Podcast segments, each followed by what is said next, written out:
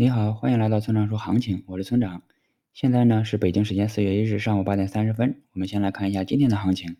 BTC 又混了一天，行情与昨天相比并没有变化。不过昨天有过一次上冲六万点的尝试，没有成功。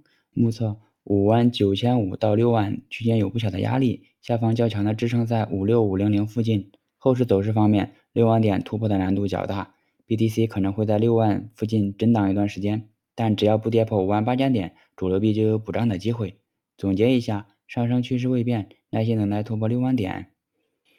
接下来是交易思维模块，在交易中，很多同学不知道如何设止损，还有一部分同学在被套了之后才来问要不要止损。针对这些问题呢，我们今天就再来谈谈止损的话题。大体来说，我们在设置止损的时候要考虑到以下情况：一、风险偏好的不同会导致止损点的不同，我的止损点不一定适合你。你的止损点也不一定适合我。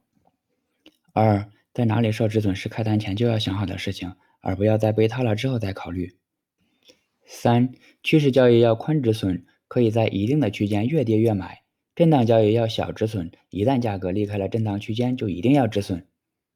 四，合约交易尽量宽止损，否则很容易被插针触发平仓。五，根据买卖一致性原则，一旦买入的条件不再成立，那一定要止损。六，现货无需设置自动止损，但心里一定要有止损的计划。七，尽量不要根据市面上的那些技术教程设止损，你要么设置的高一点，要么设置的低一点，但还是要根据自身的风险偏好来设置。